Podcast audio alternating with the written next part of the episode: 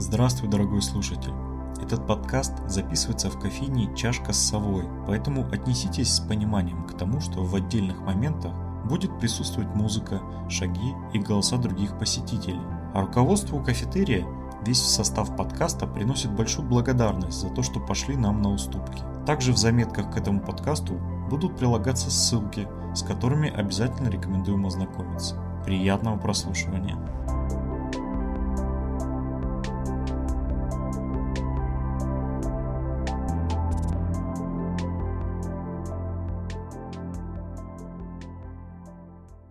Уже не в виртуальной студии, а в реальной жизни мы встретились. Э, да, для, приветствуем, приветствуем наших слушателей. А, для очень необычного события. Ну, в студии Богдан, собственно, я Николай.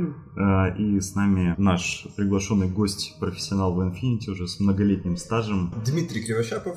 По, по сети, наверное, знаете, как КДВ, никнейм мой. Да, многие, наверное, с, читали блог. Я, я лично вообще, у меня знакомство с Infinity началось с блога. Я за, загуглил Infinity Россия и нашел блог, и по мичкам, э, в основном рядных, кстати, не, да, не, не по Накиане, а вот именно у вас классные ники по Ну да, тогда рядные. в самом начале блог, по сути, с чего и начинался, начал красить американскую рядную, выкладывать, вот, экспериментировать. Потом уже пошло по океане, пошли переводы текстов, и блок начал наполняться. Вообще, с, интересно было бы начать с того, как у вас, как вы пришли в хобби, давно ли занимаетесь этим. А, у нас просто многие, как бы в России принято вообще, что все приходят через Warhammer. Да, так я тоже не исключение, все приходят именно через Warhammer. Давно-давно, наверное, лет, даже не знаю, сайт назад, еще в Екатеринбурге, а, сначала, естественно, появилась игра Dark. Наверное, все ее помнят. Да, да, да. Но я не помню. Нет, да. это э, по Warhammer Fantasy э, стратегическая, даже такти, больше тактическая игра, где там командуешь э, группой наемников, ходишь и выполняешь задания. Э, вот.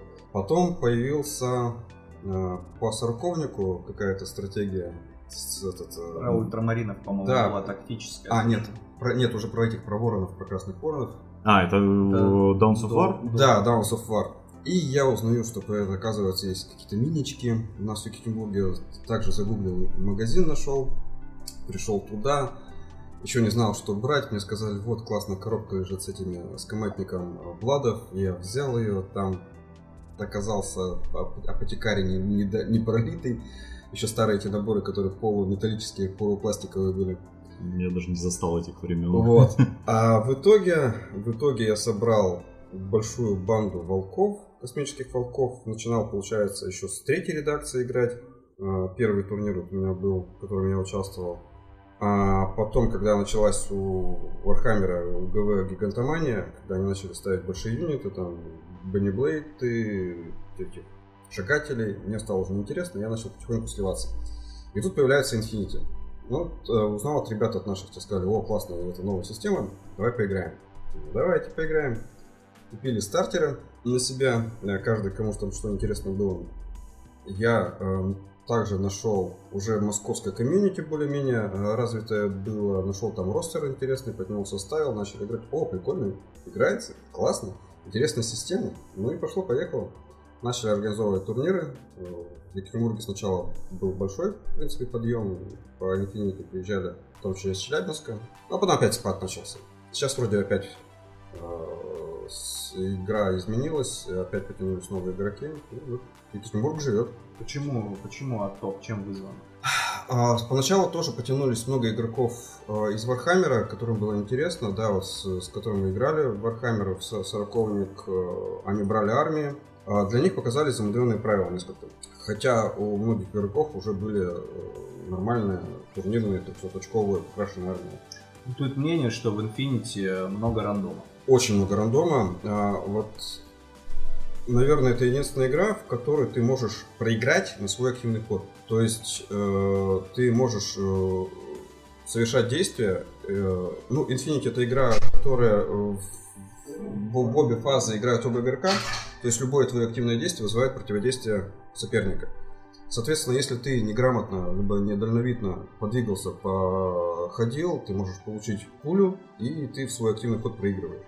То есть никогда ты терпишь, э, что на тебя идет противник, в активный ход противника, проигрываешь, да, сливаешься, теряешь свои минуты. А ты неправильно, неграмотно ходишь, неграмотно планируешь свои действия и проигрываешь. Были такие ситуации, причем в турнирных вариантах, и было довольно-таки забавно. Ну, это, в общем, то, что Infinity отличает от многих других скирмишей и варгеймов в целом, и очень выгодно отличает, потому что больше никто такого предложить не может, это уникальный опыт. Это сроднит, наверное, с какими-то там... Вот, например, для меня Infinity это как Counter-Strike от Wargame. Да, есть такая counter э, система. Ну, большое количество юнитов э, все равно появляется, несмотря на то, что испанцы заявляют, вот у нас кирмиш игра, уже мем, мемы по интернету ходят, э, когда показывают кучу фотографий, да, вернее, фотографии, где там куча юнитов и комментарии, и это называется скирмиш. Так что... Ну, это, я думаю, у всех там. Ну, на увеличение все идут потихонечку. Например, и и Малифо то же самое да, увеличивает. Они там на 70 очков в Америке наркоманы ну, играют. Тут э, сказать про увеличение нет. Э, испанцы стараются сейчас стараются снизить. Да, они задали стандартный турнирный формат 300 очков, да, а они э, 2-3 года назад начали экспериментировать, запустили э, в ИТС систему возможность турниров на 400 очков. А ребята поиграли, сказали, это наркоманство, потому что э, кто ходит первый, он просто сметает со стола э, реактивного игрока. Испанские подумали, сказали, окей, э, прошлый ИТС э, турнир у них проходил, ну, ИТС турниры это э, интерпланетары это уже глобальные планетарные турниры, а он проходил с ограничением в одну группу. А, одна группа, э, то есть не более 10 юнитов у тебя в ростере может быть. А плюс они тоже сейчас к этому э, искусственно зажимают, э, давая, э, добавляя в ростер э, в Army Builder толстые юниты, которые стоят дорого, и, по сути, заставляя игроков их брать, ну, потому что навязывают на них новые интересные правила, разбавляют, также разбавляют линки, это внутри ростерные тактические единицы объединенных юнитов, разбавляют, добавляют туда э, каких-нибудь тяжелых пехотинцев, либо именных персонажей, которые тоже увеличивают стоимость ростеров. И по сути э, они искусственно сужают э, на, на, на те же самые вот, объек, э, ну, оптимальные 10 приказов в ростере. Ну, как-то мы очень быстро к правилам перешли. Нет, тут, тут сразу, да, так, такая маленькая ремарочка. Почему э, активный игрок, первый, первоходящий, может взять и всех выиграть? Потому что в Infinity есть эта уникальная система с приказами, которая позволяет а, одним единственным а, юнитом а, ходить за всех остальных, грубо говоря. То есть у вас 8 человек, они все 8 генерируют эти приказы, и один может их все, взять и все 8 потратить. То есть э, вам нет нужды прям всеми ходить, можно ходить одним каким-нибудь бивнем. Да, экономика Infinity, э, экономика и стратегия Infinity строится именно на э, грамотном использовании приказов. Чем больше у тебя приказов, тем больше у тебя возможности совершить определенные действия. И, соответственно, а, пассивный игрок, ну, игрок, который ходит вторым, либо даже активный игрок, э, видя роста противника, видя его сильные стороны, либо видя юниты, с которыми он не может справиться со своими юнитом, он может э, действовать не в лоб, убивая этих бивней, а просто э, отжирая приказы противника. Уничтожать слабые юниты, э, либо э, своими действиями, своим э, оборудованием, пикментом заставлять противника совершать ненужные действия, ну, нужные второму игроку с тем, чтобы он тратил приказы, и с тем, чтобы он не мог в полной мере задействовать своих бивней в этом ростере, в своем ростере, то, что у него есть. Вот. Да, тут еще такой сразу тоже, тоже такая маленькая ремарочка в правилах. В Infinity очень много нелетального оружия есть и всяких разных штук, типа там хакинга, который иммобилизирует юниты или склеивает их там всякие разные штуки такие. И э, просто можно заслепить кого-нибудь в глаз, и он не сможет атаковать. А можно вообще выиграть игру, не убив противника? Можно. А, турнирный сценарий построен таким образом, а, что ты, вернее, игроку, чтобы выиграть, нужно выполнить объективы. Подключиться к какому-то какой-то антенне, зажечь какой-то костер, полечить какого-то юнита гражданского, взаимодействие с гражданским. Не обязательно убивать. Да, есть сценарии на убийство, но их не очень любят, потому что это неинтересно. Ну да, это, наверное, только в Warhammer распространено, что или убей, или и, все. Да, и часто бывает так, что ты можешь снести противника, но при этом проиграть. Потому что ты не, вып... не выполнил объективы. Ну. Ты убиваешь противника, у него начинается ретрит, игра заканчивается. А начинается подсчет очков, бах, а ты объективы-то никакой не выполнил. На самом деле мы уже вот давно играем и пришли к выводу простому, что э, игра интересней э, при возможности того, что вот именно, как вы сказали правильно, убить врага, но проиграть по миссиям. И от этого э, сам игровой процесс становится гораздо интереснее. У тебя перестает идея, что вот тебе нужно только убить врага, и ты начинаешь закладывать, там, брать юниты, которые раньше ты, ну, со стороны Вахи даже не посмотрел бы на них. Что да, берутся специалисты, которые могут выполнять миссии. А миссии, с, учитывая, что они разнообразные, и рам, э, рандом добавляется еще э, декой, э, который еще случайным образом выкид, накидывает определенные задачи. Волей-неволей приходится брать всех возможных специалистов. Докторов, инженеров, хакеров, с тем, чтобы выполнить э, сценарий и получить возможность победить. Потому что если нет специалистов, тебя есть только одни убивашки, это печально. Ну и понятное дело, что каждый раз, когда ты берешь одного специалиста в ростер, то у тебя ростер становится чуточку слабее, потому что специалисты по сравнению с бивнями, они, конечно же, гораздо менее агрессивны. Да, э, там э, специалисты, они уже не такие стрелючие, те же самые хакеры, они уже заточены с хорошим випом, они уже заточены на плане хакерских программ, а, как таковое вооружение а, оборонное у них ограничено обычными автоматами, либо берданками. И миссии на убийство они уже делать не могут. Они уже делают только нажимают кнопки, кого-то стопят, ну, кому-то сжигают мозги. Ну, тут сразу для неподготовленного, наверное, будет много вопросов. Медики, хакеры, а, как это вообще, ну, как общим понятными словами описать, вот, допустим, я игрок в Warhammer, я там всю жизнь э, собирал там, ну, Некрон, да, у меня там вот есть техника, там есть пацаны, вот эти пацаны могут восстать, эту технику не могут убить. А хакеры, вот как они в игровом процессе участвуют, что это за... Ну, игра про будущее э, с таким э, кибер... Я бы не сказал, что панковским направлением, но кибернетическим э, уклоном есть. Соответственно, э, появляются хакеры, э, которые могут взаимодействовать либо против роботизированных машин, это у нас в игре э, таги, большие роботы человекообразные, и есть дистанционно управляемые роботы. Так, что еще у нас по хакерам? они могут действовать против э, тяжелой пехоты. Почему? Потому что э, будущее броня тяжелая э, механизированная, управляется процессом, компьютером, его, которого можно взломать, и, соответственно, э, тяжелый пехотинец превращается в красивую статую на столе, которая не может двигаться, а только хлопать глазами. Есть специализация хакеров. Э, хакеры э, обычные, которые, допустим, навешивают бафы для роботов, улучшают их стрельбу, либо навешивают фаерволы на своих тяжелых пехотинцев, чтобы их не мог, не мог хакнуть вражеский пехотинец.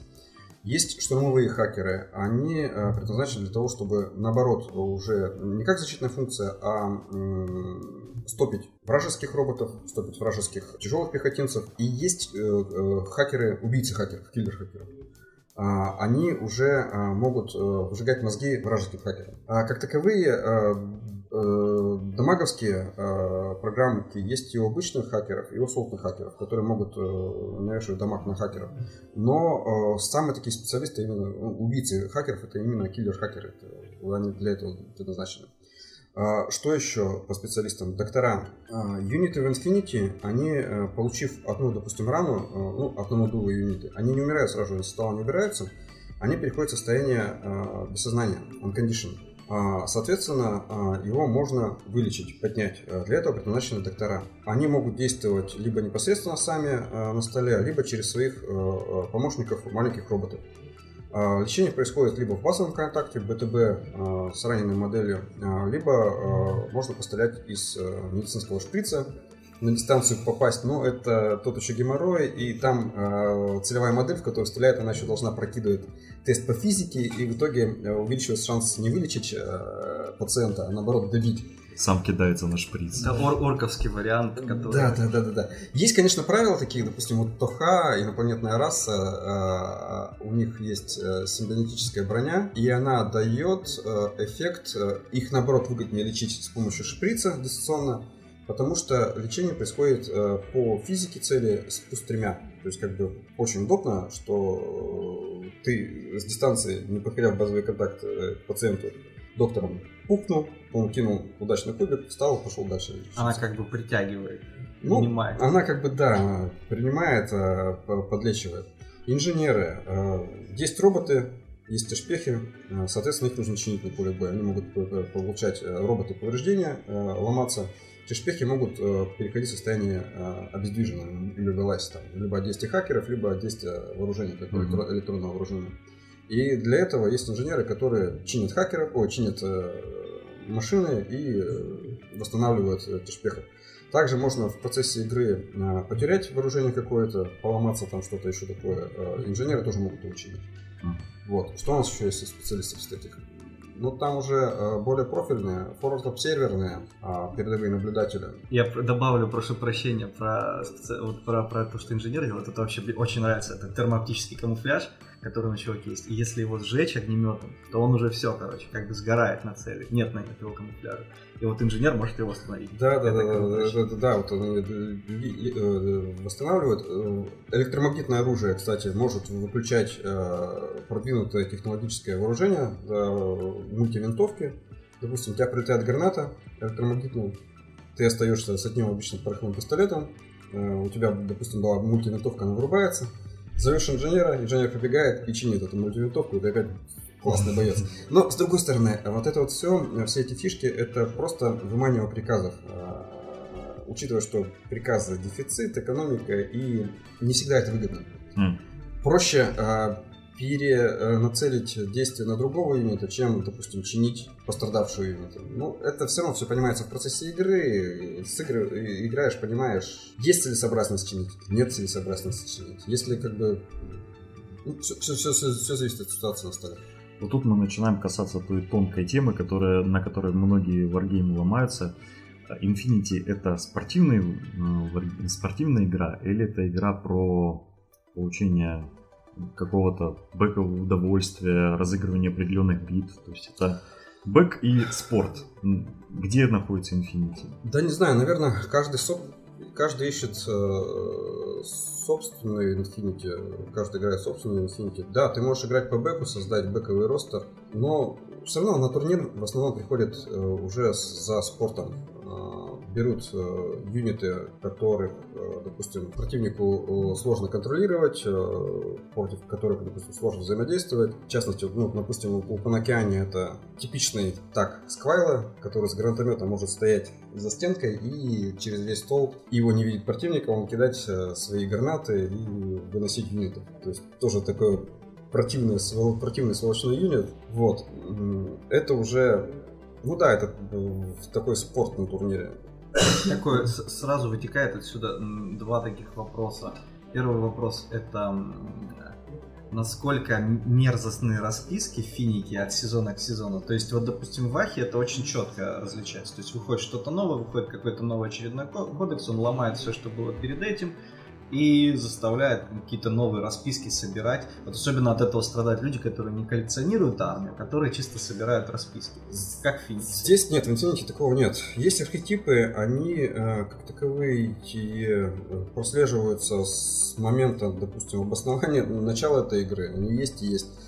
Э, Появляются новые правила, они несколько контрят очевидные перегибы, да, очевидную силу юнитов, но именно несколько. А новые юниты, ну, по сути, добавляют фишечки к той армии, которая есть. Э, Вот, допустим, сейчас вот с выходом казаков а, появится в следующем обновлении по- появится единственный доктор на мотоцикле на казаков для всех. Да, он будет с топором, казачий же доктор, но он будет на мотоцикле, это фишечка э, будет Ариадна. Тут у каждой армии э, есть свои сильные и свои слабые стороны, и, наверное, ну вот если опять же мы затронули э, Ариадну, казачью, а, нет роботов, но зато куча юнитов с правилом арма пирсинг, э, которые половину брони э, защитника. А Они навешаны на собаках, на псах, на антиподах. Тут мне кажется, что хочешь играть и побеждать, допустим, за казаков, бери псов, э, ломись вперед, э, входи в ХТХ э, с противником, с тяжелыми, убивай их. Если хочешь играть, допустим, за тяжпехов, вот в новом обновлении появился новый китайский сектор, непобедимая невидимая армия, которая по сути состоит только из этих тяжпехов дешевых, убирай, играй. Их фишечка. Хочешь играть от высокотехнологичных роботов, тагов, тяжпехов в термооптическом камуфляже, пожалуйста, тебе, тебе по Нокиане, набирай. Да, там можно, кстати, по Нокиане собрать ростер, у тебя где будет только один живой человек, механик, а у тебя будет так лейтенант и куча э, ремов поддержки. Вполне играбельные, но тут проблема будет только в том, что если тебя лейтенант убивает, ты на рема лейтенанта не можешь повесить. Но это уже это нюансы. Что еще? Хочешь кибернетический искусственный интеллект?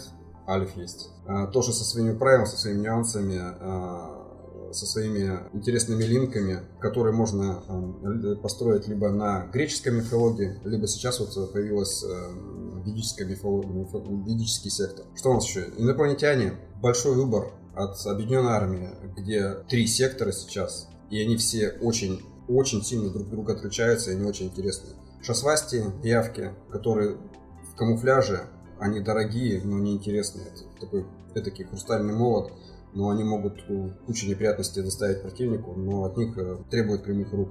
Оникс, который, по сути, собрал в себя все сильные стороны объединенной армии. Там интересные таги, интересные юниты.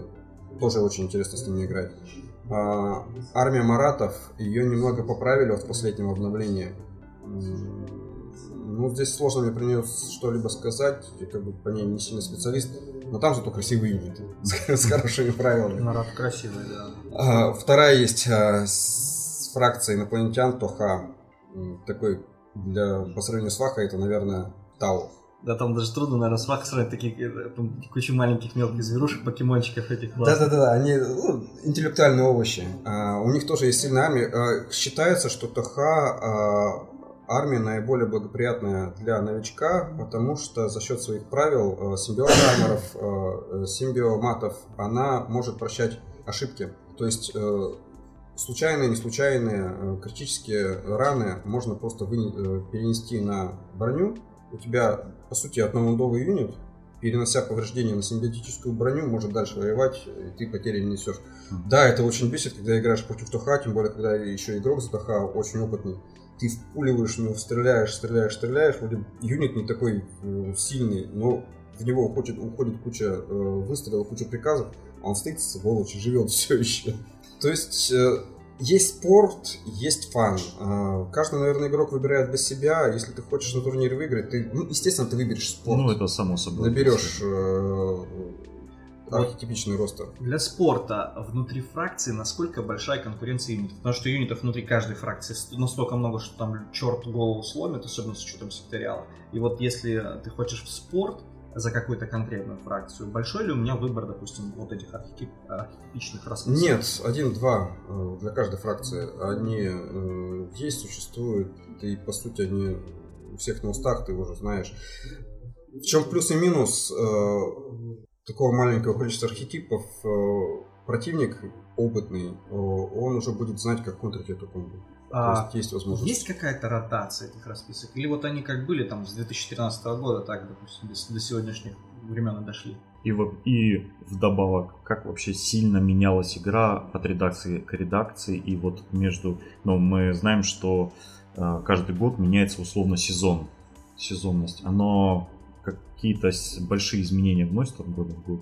Сильные ротации, особенно сильные нет. Добавляются юниты, спецправила, да, они вводят спецправила, э, но как таковые старые юниты, опять же, остаются те же самые, э, они сильно не меняются. Изменение правил редакции. Э, третья редакция, ну вот мы начинали играть еще во вторую, редакция 2,5, немного измененная. И от третьей она отличается сильно. Третья редакция направлена на увеличение скорости игры. Если, mm-hmm. допустим, по второй редакции э, было рекомендовано проводить э, 4 тура игры, ну, одной игры в, в 4 хода, а сейчас уже 3 тура и э, завязано на, э, именно на выполнение сценария. Больше, э, больше нюансов идет, э, больше акцента идет на выполнение сценария. И, кстати, вот с, с этой точки зрения э, армия Шасвасти э, за счет своих правил э, для базовых юнитов сентября, э, которые могут появляться только на второй ход, они здесь сильно проигрывают. И поэтому, в том числе, наверное, поэтому, чтобы переделать правила, сейчас Шасвасти ну, отправлен в неопределенный отпуск Корус Белли. Хотя испанцы говорят, что тестят в завершающем этапе тестят для них новые правила, чтобы их уже запустить в игру. Вот, что еще? По э, сценариям ЭТС, да, каждый сезон выпускается новый сценарий. Это, опять же, есть какие-то, которые не изменяются, дополняются новые. Э, постольку, поскольку корпусы, э, в том числе ориентированные на игроков, они приветствуют инициативу со стороны игроков. И вот уже в последнем, вот на десятом сезоне, ну, большое количество появилось сценариев, предложенных варкорами, игроками. Mm. Что еще тоже интересно, э, Корвусы активно развивают сюжетные кампании. А началось это все сначала с книги «Компания Парадиза», где была, предложена э, линейная, э, линейный сюжет компании развития, которая развивалась против, вернее, вокруг нашествия инопланетян на планету Парадиза. И э, предлагалось игрокам э, по дереву компании отыгрывать определенные сценарии, играть и переходить к определенному результату. Как сами сказали, позже Corvus это был определенный эксперимент. Им, с одной стороны, интересно продолжать выпускать э, книги с компаниями, они думают, тоже вот, было заявлено, и все вот ждут, что во что все-таки выльется вот эти вот падения Херона. И также э, несколько раз упоминалось в интервью, что э, они заняты, э, в том числе задались целью переработать Парадиза под действующие правила третьей редакции. Но последние два года они запустили еще и онлайн-компанию, которая проходит летом. То есть Корвусы выкидывают правила сценария на компанию и уже задействованные могут играть в одну компанию глобальную игроки, ну, грубо говоря, всей планеты. А, есть, есть сценарии, в основном экспериментальные, они отыгрываются, и игрок, выбирая фракцию, и от его действия, от его победы, э, в том числе будет зависеть вторая, третья часть кампании.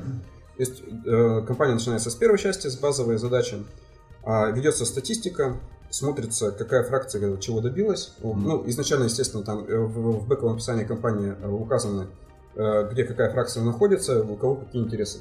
А если по статистике видно, что какая-то фракция побеждает, соответственно, вторая часть уже будет направлена на а, развитие сюжета по поводу того, что, что добилась вот эта фракция. Угу. А, вот э, первый, первая игра позапрошлый год э, была первый, первая кампания состояла из трех частей. А вторая, вторая игра, которая проходила вот в этом году, они сделали всего из двух частей. Там по времени тоже меньше было. Ну вот довольно-таки интересно. И плюс вот из этих вот сценариев, которые э, э, экспериментально запускались э, в компаниях, часть уже подредактированных, а, они перенеслись в ВТС. А, появились, появились новые правила, ну, ВТС сценарии. Угу. Появились не то что новые правила, а новые задачи, новые миссии, появились новые, взаим... новые взаимодействия, связки с гражданскими. Тут тоже уже играют, это, играют в игре в том числе и гражданские лица, с которыми нужно взаимодействовать. Они ну, как-то отыгрываются или да. просто маркеры стоят? Нет, они... не отыгрываются. Есть миниатюры, продаются, можно купить, покрасить играть. А сейчас, по сути, э, э, добавление вот этих э, в ВТС в десятке ксенотеха, правила ксенотех, у нас на столе может находиться два гражданских. Один гражданский, с которым ты должен взаимодействовать, определять выполнение ну, определенной миссии сценария. И второй гражданский, научный работник, который цепляется к твоим солдатам, угу. синхронизируется с ними и он должен дойти до определенного места на столе с тем, чтобы сбросить или найти там ксенотек. Ну, тоже как бы определенная задача, что заставляет задуматься не о том, чтобы убить, а о том, чтобы как бы это сделать. А гражданский может испугаться и убежать от вас? Нет, нет. нет? А, а, Его можно убить. Ну, можно случайно убить, если ты убиваешь обычного гражданского случайно. Это считается автофейл. Это автоматический проигрыш. То есть убивать его не нужно. То есть если ты, если ты положил на него шаблон и завалил его, бедолагу, ты считается все, ты проиграл. Да, тут тоже такая э, ремарочка, то, что Infinity это прежде всего, вот кто играл когда-то в дремучие годы, в Синдикат, может быть, э, как, как Covert Operations, такие в, между армиями правительственными разных организаций. а, которые в открытую конфронтацию не вступают. Это, грубо говоря, война разведок, подразделений, каких-то таких штук, которые себя по большому счету даже не обнаруживают. Вот, поэтому понятное дело, что с гражданским населением они взаимодействуют, то есть только в качестве там куда-нибудь отвезти, привезти, что-то такое сделать. Конечно, никого убивать нельзя, это все очень такие секретные миссии суперские. У меня еще есть вопросик такой, вот мы говорим о стрельбе, много стрельбы, много стрельбы. А, не страдает ли ХТХ от количества стрельбы? Да, страдает ХТХ от количества стрельбы. Есть, э, с одной стороны, э, Корвусы стараются и делают, э, правила, сделали правила на ХТХ, но с другой стороны, когда ты смотришь, что выгоднее ударить в лицо, либо пострелять. Выгоднее пострелять, потому что больше бросков кубиков. Mm. Да, сейчас они ввели правила мультиударов БТБ в КТХ за счет того, что ты приходишь, допустим, в БТБ с противником большим количеством юнитов, линком, либо стаями, вот, э, антиподами э, собачьими, либо вот этим ходячим зоопарком э, намадов, цыган.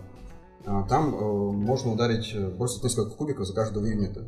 Но пока это игра все-таки не про кулачный бой, а про стрельбу. Опять же, да, вот у них интересно, э, появилась новая, э, новый случайный сценарий, не случайный сценарий, вернее, случайная цель э, в, в колоде, в классе ЦАев.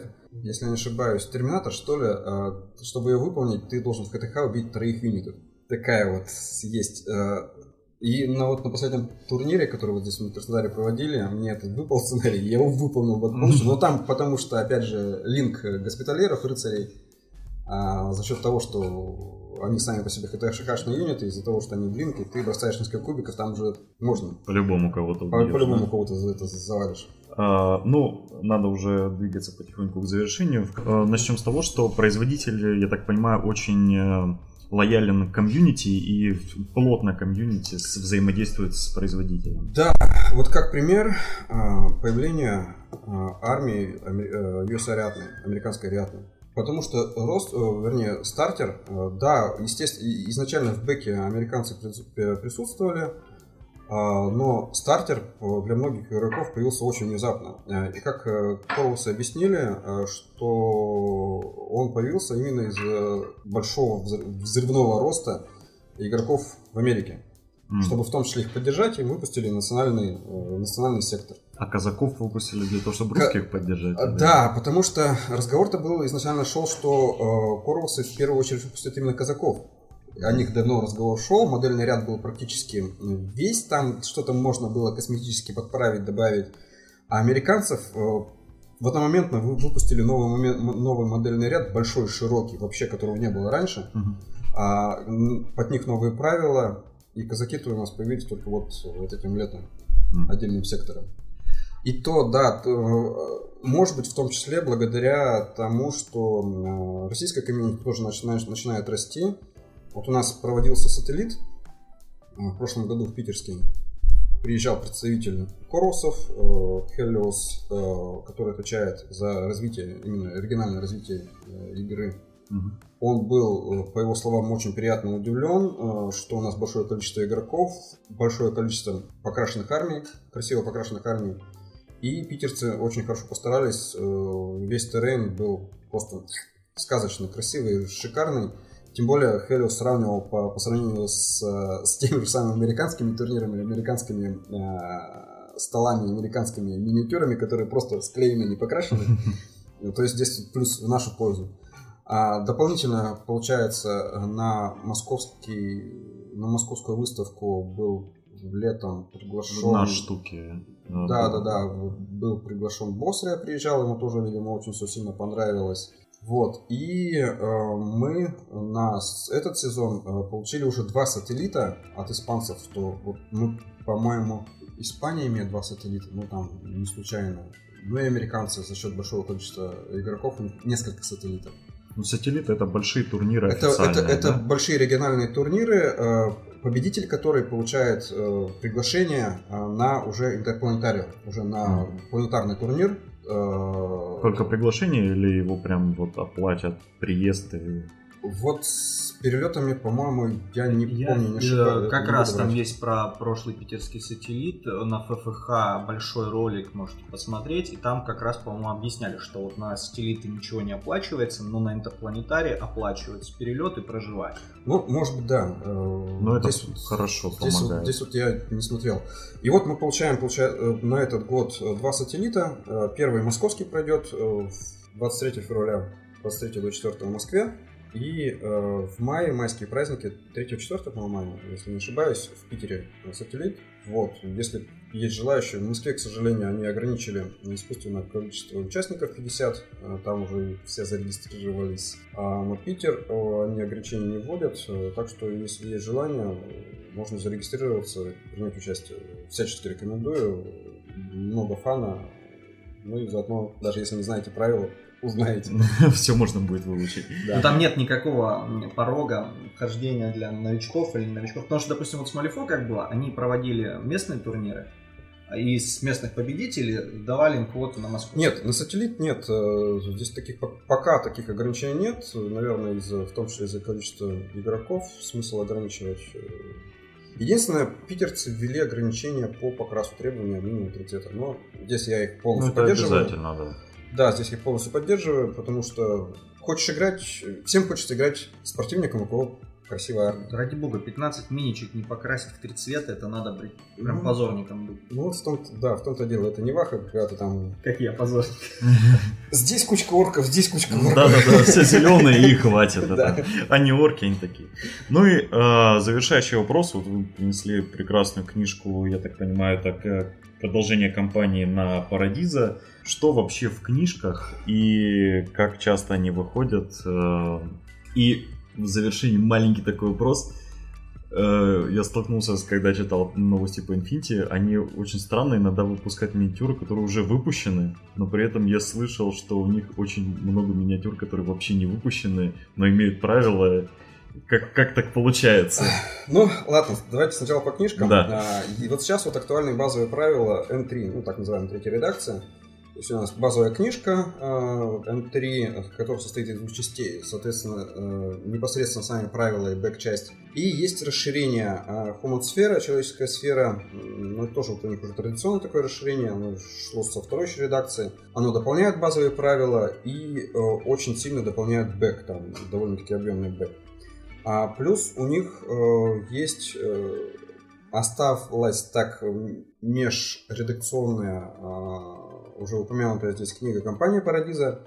Потом у нас в прошлом году появилась, или в этом году? В начале вроде этого. В начале года, да, э, японское восстание, Да. Uprising, книга, которая была, да, в этом году, которая посвящена японскому восстанию и к такому отмежеванию, сильному отмежеванию наемников. А, Фракция наемников появилась, э, как и давно обещали, отдельной фракцией. Кому интересно, может также отыгрывать наемнические за- задачи. А, В конце года, ну, вернее, летом а, было анонсировано, и вот в конце года разослали всем а, третье наступление на Парадиза, которое добавляет также давно обещанные фракции, получается, казаков, ведического Алифа, непобедимой армии Юджинга. Что у нас там третье? Не помню. Ну и плюс э, расширение, вернее, не расширение, а минорные изменения для существующей фракции Панаке- Панакиане это Косимента, Military Order и, и, и, и, и, и, и, не помню еще. А, изменения касаются они, э, маратов э, Объединенной армии. Минорные изменения, то, что вот э, давно требовалось. Но тут тоже, еще раз повторюсь, по ним сложно судить, потому что с ними, и с ними, и ими я мало Ну, что это играл. логично, Да. что... Вот. По поводу миниатюр, я не знаю, чем объяснить эту логику. Корвусы объясняют тем, что а, а, появление новых юнитов а, зависит у них от их статистики. А, Army Builder, есть Army Builder, армия, а, Infinity армия, а, которая позволяет построить ростер, он онлайновский. А, Ты можешь сохранять, э, каждый игрок может сохранять свой ростер, и Корвусы ведут статистику, какие юниты используют в ростерах. Они смотрят, а, какой юнит часто используется. Если, допустим, несмотря на то, что, допустим, моделька есть, старая моделька, они выпустят еще одну модель. Если этот юнит не используется, хотя на него вроде интересные правила, а он не использует его в ростере, они не будут его выпускать. Вот это очень А он- интересно, на Да, самом деле. а он не использует именно потому, что миниатюры нет, а проксик не хочется. Тут как бы такое вот. А, И тут сразу возникает, как относится к э, проксям в игре. Как вообще проксят? Прокси разрешены только из тех миниатюр, которые есть э, в модельном ряде Corvus Belli. Производители, чужие производители не допускаются прокси. Правила прокси э, довольно-таки лояльны по своим миниатюрам, то есть можно использовать э, любую другую миниатюру соответствующего силуэта. Вот. Единс- так. Единственное, что, э, используя проксию, ты должен сопернику объяснить, что это прокси из себя представляет в реальности. Это все Вот и на официальных турнирах Да, разрешено. да, это все Да, прописано. действительно в- лояльно. это прописано в системе ITS, в правилах ITS, э, здесь все без проблем.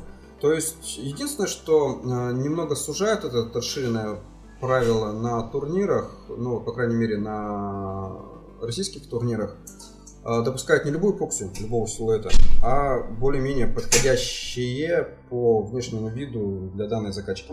Мгм. То есть, допустим, если отсутствует э, модель вот сейчас именного орка э, тяжелого пехотинского в океане, э, вряд ли разрешат его проксить э, моделью фузелера.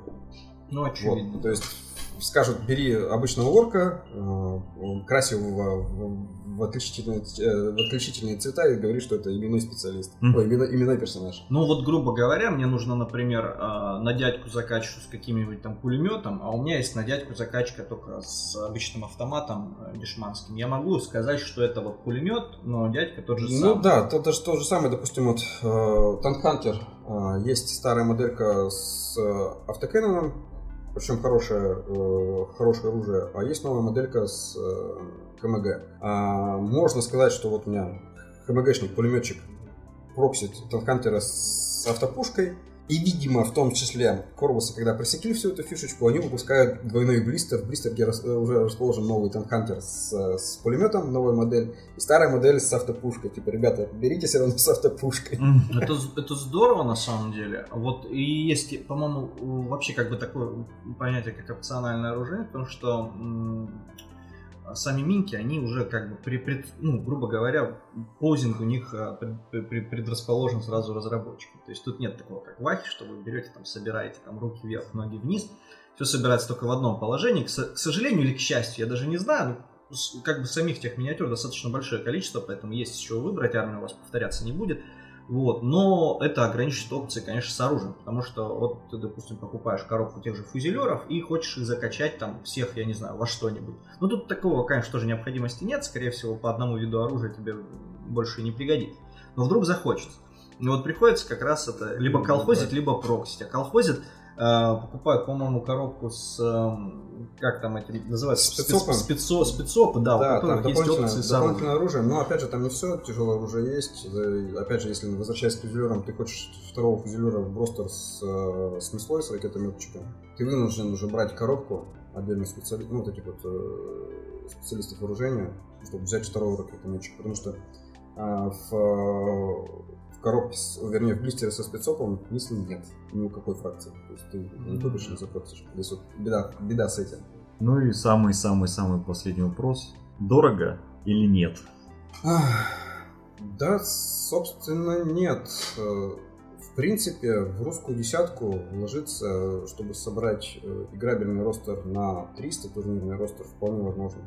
Вот. Чтобы просто так фаниться с ребятками в клубе, не, не претендуя на какие-нибудь турниры. Потому что у нас, допустим, Чтобы- э, чтобы- некоторое количество фановых игроков, которые, в принципе, на турниры не ходят. И вот им интересно, допустим... Чтобы как- фаниться, фаниться, чтобы просто с, с друзьями, э, вот у них есть э, у Корусов коробки на двух игроков, которые в пределах, сколько там, наверное, 5000 с расширениями. Ты покупаешь, э, и у тебя уже два готовых ростера за две фракции на 300 очков. Все, можно играть, можно красить, и уже можно с этого начинать. А, плюс они, а, а, испанцы, выпускают, периодически выкидывают э, коробки, а, где уже собраны за определенную фракцию на 300 очков турнирных. Сейчас вот последний это рыцарский 300-очковый бокс. Он, по-моему, стоит, ну, нет, не буду, не буду врать, не помню сколько, но тоже не- небольших денег, ну, наверное, тысяч пять-шесть можно уложиться купить уже. готовую красивую рыцарскую армию на 300 очков. Ну да, единственное, что вот мы до этого обсуждали вне кадра, то, что террейн, конечно, Infinity очень требователен к террейну, и поэтому террейн может встать в копеечку. Да, террейна очень нужно много, и поэтому его выгодно, э, террейн выгодно именно не себе игроку, а уже клубам сбрасываться, покупать. Как выход, э, можно покупать э, тот картонный террейн, который предлагает корпусы, он идет, во-первых, в, в стартерах на двух игроков. У тебя есть один лист э, с, с несколькими зданиями. А, учитывая его стоимость, э, там порядка 900 рублей, можно еще два набора докупить к этому. Его вполне хватит для домашнего игрового стола. Вот так вот. Ну и в интернете периодически э, западные игроки выкидывают э, домашний террен, собранный из домашних игрушек ну, Коров... это, это везде такое. Вообще без проблем. Спасибо вам большое за то, что просветили нас, ввели нас в Infinity, и надеюсь, что э, те, кто нас слушает, э, захочет поиграть, как минимум поиграть и посмотреть на это вживую. Кстати, вот где можно у нас в Краснодаре, допустим, прийти? Ну, сейчас пока сова, к сожалению, до конца года здесь в э, последнее время, ну, последние несколько недель доигрываем. Потом, может быть, будет бар 13 правил, туда переедем. Посмотрим. Ну, в любом случае, я надеюсь, вы сделаете анонсы, мы да, да, да. сделаем репост, есть чтобы... ВКонтакте есть группа. Люди могли найти. Обращайтесь, ссылки дам, без проблем. Ну и наверняка к э, подкасту ссылки. Да, мы обязательно приложим, во-первых, есть отличный перевод фанатский всего бэка. Я думаю, ну, мы приложим. Ну, ну, не всего, но хотя бы для ознакомления, я думаю, многие игроки захотят почитать, что это вообще за мир, потому что из-за условий записи мы не могли прям полностью записать э, совсем. Да, ну бэковая часть это вообще на самом деле тема для отдельного подкаста, потому что ну, бэк да, там настолько насыщенный, он клюквенный, он с отсылками, с референсами вообще ко всей культуре, которая есть, и к фэнтези, и к фантастической, и к религиозной и к мифам, и ко, все, ко всему. То есть вот э, Infinity, он себе, он даже дальше пошел немножко, чем Warhammer, потому что он, он реально вот, вот прям со всего собрал. Там есть и казахи на мотоциклах, там есть и татары в роботах, там есть и какие-то там, э, кто угодно, господи, там, ну просто. Да, ну, каждый, я думаю, найдет для себя то, что ему понравится. Ссылки мы, конечно, приложим. И спасибо большое за это интервью. Все. Всего хорошего, до свидания, хороших выходных, хорошей следующей недели.